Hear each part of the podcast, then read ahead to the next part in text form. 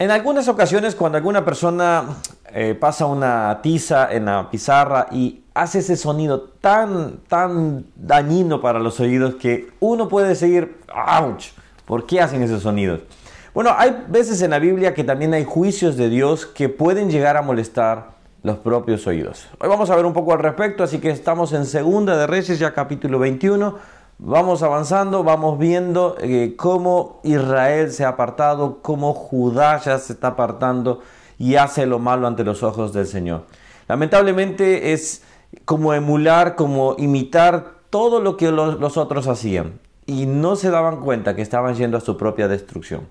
Bueno, al ver este, este capítulo, estamos viendo ya el reinado de Manasés, ya murió Ezequías. Eh, Manasés lamentablemente empieza con un, con un aspecto que donde el versículo 2 dice, e hizo lo malo ante los ojos de Jehová, según las abominaciones de las naciones que Jehová había echado delante de ellos. Eh, Manasés hizo más mal, más pecado que cualquier otro realmente. Dice que llegó, por ejemplo, acá y dice, edificó los altares, los que su padre había eh, derribado, los llegó a edificar.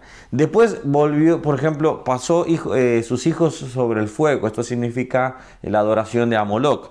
Entonces vemos que él empezó a hacer más mal, al punto en el cual eh, su legado, y eso es en el reinado de Amón, también su hijo hizo lo malo. Esto es lamentable. Porque siempre se puede dar el hecho de que cuando una persona se aparta va a dejar un legado. Y hay veces que dicen, y está ese famoso dicho, eh, bueno, el pecado generacional, bueno, en realidad lo que está haciendo la persona está imitando lo que él vio, imitando lo que las, las características de esa persona, digamos, si, si una persona es de cierta forma un alcohólico, bueno, es muy, muy probable que llegue a ser, no significa que sea, pero es ahí donde no se transfiere, sino que se imita. imita. Ahora, Amón también hizo lo malo, dice acá versículo 20, eh, e hizo lo malo ante los ojos de Jehová, como había hecho Manasés. Si vemos el libro de Segunda de Reyes y, un poco también Primera de Reyes, vamos a, empezar a ver los cómo estos, estos reyes lamentablemente se destinaban o se buscaban el pecado. Y cómo todo esto siempre el tema central sigue siendo el pecado, el pecado. Ahora, algo que, sonaba en mi corazón cuando estaba leyendo todo esto era, no podemos decir a Dios, Dios es injusto, Dios es malo, porque los castigó, porque les envió a sus enemigos, cuando ellos no hacían caso, cuando la ley ya estaba escrita y ellas, ellos la habían hecho hacia un lado. Es más, hasta este momento no se menciona la ley. Acompáñame en el capítulo que sigue y van a darse cuenta un descubrimiento muy importante. Entonces, ¿qué significa? Hasta este momento se habían alejado totalmente. Entonces, cuando resumimos este libro, estamos resumiendo en pecado más pecado más tras pecado. ¿Qué es lo, la condición del hombre que hoy por hoy vive siempre? Estar en pecado, se aleja, se acerca, se aleja. O algunos ni siquiera se acercan. Quieren vivir en el pecado que están viviendo. Bueno, vamos a ver el versículo de hoy. Hoy va a ser un poco corto, pero quiero que me acompañes al versículo 12. Dice, por tanto, así ha dicho Jehová, el Dios de Israel He aquí yo traigo tal mal sobre Jerusalén y sobre Judá, que al que lo oyere le, le retiñirán ambos oídos. Esto significa que sería un juicio muy severo. Tan severo, dice que él iba a hacer una limpieza prácticamente, como cuando se lava un, se friega un, plato y se le da vuelta, se iba a hacer algo extremadamente difícil para ellos. Ahora, iba a, doler los oídos, iba, eh, iba, tenía que estremecer. A, Manasés no le estremeció para nada. Pero nosotros nos damos cuenta que cuando vamos viendo la Biblia, también viene un juicio para las naciones, viene un juicio para esta tierra y que tenemos que aprontarnos para eso. Ayer hablábamos de este tema, si estás preparado, escúchalo, si no estamos viendo que estamos a, puntos, a momentos, quizás a, años, no lo sé, nadie sabe el día ni la hora. El punto es que vendrá un juicio sobre, sobre esta tierra. Alguien, hay una frase muy común que hoy por hoy se dice, lo mejor está por venir. Sí, para que aquellos que creemos en Cristo Jesús, para aquellos que buscamos del Señor, aquellos que tratamos de vivir la vida como Él manda, como la palabra lo indica.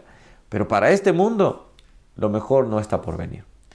Y esto no es un, eh, mensaje de, negativo, un mensaje de, mal agüero. Es la verdad, la Biblia dice que vendrá un juicio, vendrán, vendrá situaciones muy nefastas. Cuando el anticristo aparezca será algo que, que simple y sencillamente y él se revele ya directamente como el Señor, el infierno se desatará sobre este, esta, este, esta tierra. Entonces, ¿qué debemos hacer? Hoy es el tiempo de gracia. Hoy es el tiempo que Dios está llamando. Si tú estás escuchando este mensaje y escuchaste ayer también, arrepiéntete, acércate a Cristo Jesús. Yo no solo te digo ve a la iglesia, porque ir a la iglesia cualquiera va, sino que arrepiéntete, acércate a Cristo Jesús, eh, aléjate de tus pecados y busca de Él. Busca en la palabra ese reflejo que debe de ser realmente a la estatura y a la medida de Él. Si tú no lo estás haciendo y, lo vas a hacer, bien, bien hecho, sigue así, porque Dios tiene misericordia hoy en día. Hoy es tiempo de gracia, hoy es tiempo todavía. Sabes, eh, le decía hoy a mi esposa, cuando amanecíamos, eh, que anoche estaba soñando con, con, la segunda venida. Y no por esto estoy diciendo todo esto, pero me llama la atención también que uno está, también nuestro espíritu está, está expectante, nuestro espíritu debe de estar diciendo, ven Señor, ven. Y, es el anhelo que debemos de tener, que la venida del Señor viene, pero el juicio para este mundo va a reteñir, va a reteñir muchos oídos, va a hacer doler muchas, muchas vidas, pero eso va a pasar con las personas que no deseen acercarse a Jesús, que no deseen arrepentirse de su mal. Israel nos muestra cómo ellos no se arrepintieron, cómo no se alejaron, y Dios trajo el juicio sobre ellos.